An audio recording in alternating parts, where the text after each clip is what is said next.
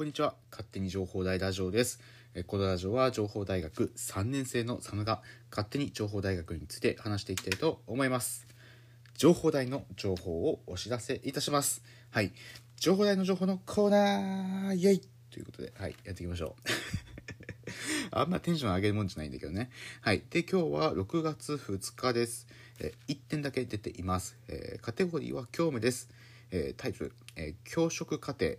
えー受講生2年生以上へお知らせということで内容が出ています。えー中身としてはですね、えー履修カルテが必要になりますよというふうになってます。えー詳しくはこちらということで、えー、とポータルの方をねしっかり確認するようにしてください。以上情報台の情報のコーナーでした。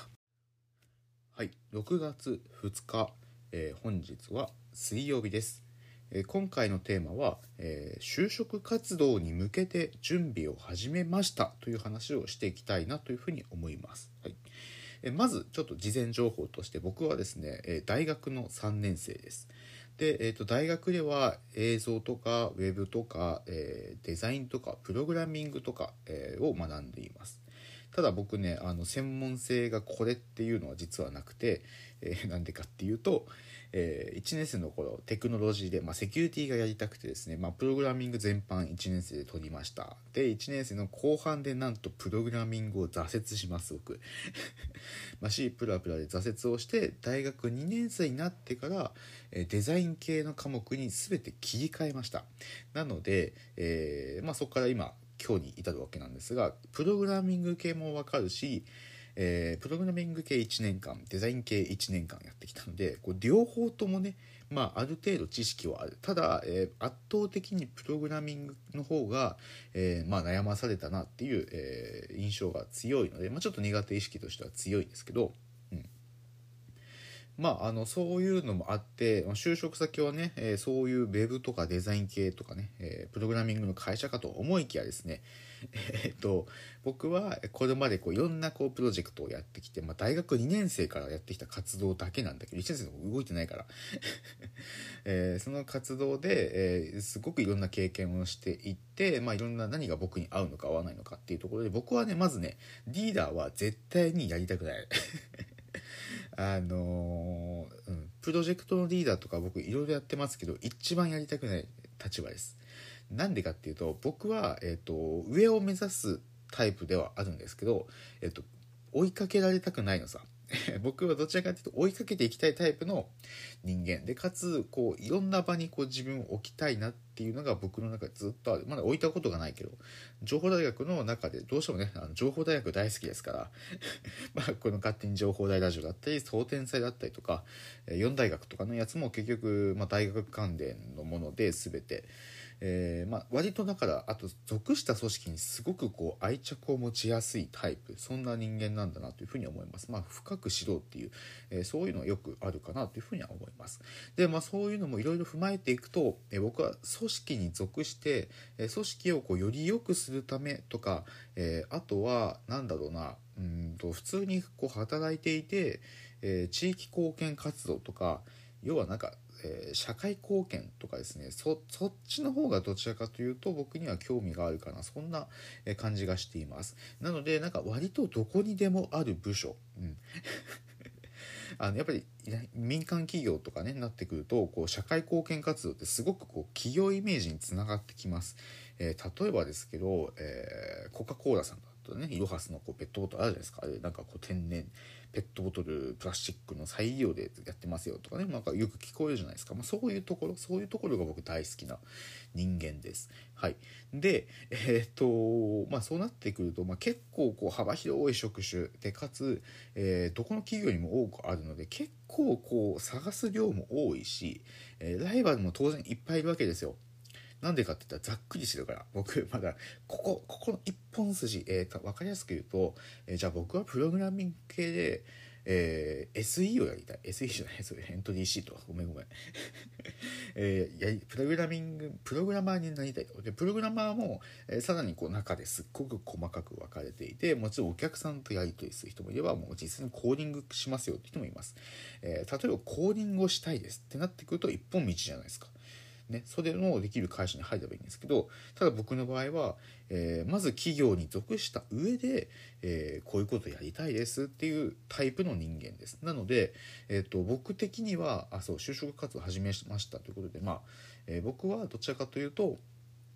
えー、ジョブローテーション型1年目に多くの仕事体験した上で2年目に、えー、こういうのをやってみましょうみたいなここの属に入りたいですみたいなそういうのを、えー、制度がある会社が入りたいあと教育してもらえる会社で加えて、え、周りにすごくこう優秀な人がたくさんいるような、えー、もすごく向上心いっぱいある人がいるようなそういう会社に入りたいなというふうに僕は思っています。でまあこれがまあある程度こう自己分析っていう分野ではあるんですが、えっと、こう十分自己分析できてるよと思うかもしれないんですがこれだけじゃ足りないんです、えー、自己分析ってねこう知らない人に対して自分を売らなきゃいけないのでそこが難しいです。まあ、それは一旦置いときます。僕のことは一旦置いといて、えっと、実は6月2日なんですが、昨日6月1日から火曜日からですね、なんと僕たち、僕は今3年生ですが、23卒の、えー、就職の、えー、インターンの情報が解禁されました。はい。これは僕もですね就職に向けてこう進んでいく中でいや就職っていつから始まるの？みたいな、まあ、よくねニュースとかでこう就職解禁とか言ってね、えー、就職活動解禁っていう形3月1日からよく始まっていたりありますが実はですね僕もびっくりしたんですけど大体3月1日の就職解禁時期にはなんと、えー、大体20%ほど、まあ、少ないと思うかもしれないんですが、まあ、就活生いっぱいいますのでその中で20%の人はもう内定を取っているという、えー、データがあるそうです。はい、いやびっくりしましたよね僕もびっくりしました。うん、これはどういうことかというとえー、まさに今6月1日から、えー、インターンの情報がね解禁されたんですがここに関係してくるというわけなんですね。えーと、どうやらですね就職活動6月1日から6月1日から情報解禁になります解禁今されています。で、えインターンシップとかっていうのはどうやら夏が勝負だそうです。というのも優秀な人はしっかりこの6月から活動をしていくと。なっていくとやっぱり6月の動いてる学生はしっかりされた学生さんという企業イメージだとか実際に数値として出ているそうです。で、えやっぱり6月1日インターン夏インターン参加します。えー、インターン参加すると要は早期インターンという扱いになって、え、かなり早い段階で、え、企業の人から内定を、え内定に向けた、えイベント、まあ、なんだろうな、えこの企業で独自にこういうイベントをやりますよえー、これはただあのこの企業一回このインターンシップに参加している人だけですよみたいな感じで、えー、そういう案内が来るみたいです。そうなので、えーと、インターンに参加していないともしその企業に、えー、入りたいとなったらインターン参加しないと情報が来ないっていうわけなんですよね。もちろんこうねマイナビとか、えー、ドゥーラとか、えー、いろんな、え、就職系のサイトありますけどまそこだけじゃなくてやっぱ企業から直接来る連絡、えこれを受け取るにはまずインターンシップで行って、え企業先にこうね僕の個人情報というかね住所とかを一回置かなきゃいけないそういうわけみたいなんですよびっくりしましたね僕も。ということで、まあ、6月1日から僕もいろんなね企業を見たりとかあと事前にねこう自分のこうプロフィール画面とかあったりとかあと自己分析、まあ、ウェブ上のものですけどそういうのがあったりするので、まあ、ちょっとパチパチってやっておくとですねなんとびっくりします6月1日から一気にメールが来ます。えーと、どういう形で来るかっていうとこういうイベントやりますよっていうものもそうなんですが、えー、どこどこからオファーが来ましたっていう形で、えー、個人宛てまあ多分似たようなカテゴリーでこう多分バババッと送られてると思うんだけど結構そういうのすごく多いんですよ。で内容的にはうちの会社のイベント参加しませんかっていう内容ですちょっと調べてみたらえっとねほぼほぼあのー、サイトに載ってるものだけするんですけど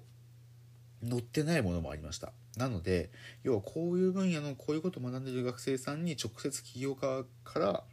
えー、連絡をしてインターン参加しませんか？イベント参加しませんか？っていう形で情報が来ます。はい。でえっ、ー、と僕はじゃあ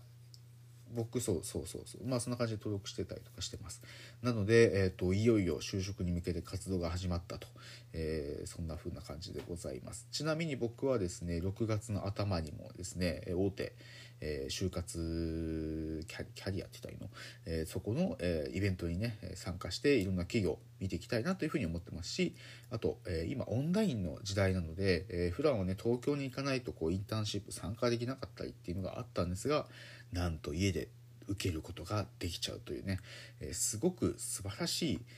時代に生きてます。えー、なんだろうなプロジェクトをやっててすごく忙しかったりとかするんですけどただその忙しいを理由に、えー、就活のチャンスをですね逃すのは非常にもったいないな自分でもそういうふうに思ってますので、えー、しっかり今後ね就職活動頑張っていきたいなというふうに思います、えー、なので実はもう3年生は、え就職活動に向けた、え活動が始まってます。なのでものすごく3年生忙しいんですけど、えー、皆さんもね2年生1年生とか皆さんもあ就職活動ってあそんな時期から始まるんだなんていう風に頭の頭のところにね、えー、覚えていただければいいかなというふうに思います。だから多分3月1日から動く人は遅いのよあれそう実は。だからメディアとかでよくあるのはなんか一般的な印象でね実は、えー、6月1日、え、もう3年生の、え、6月1日から始まってるんだよ。はい、そんな話をしてきました。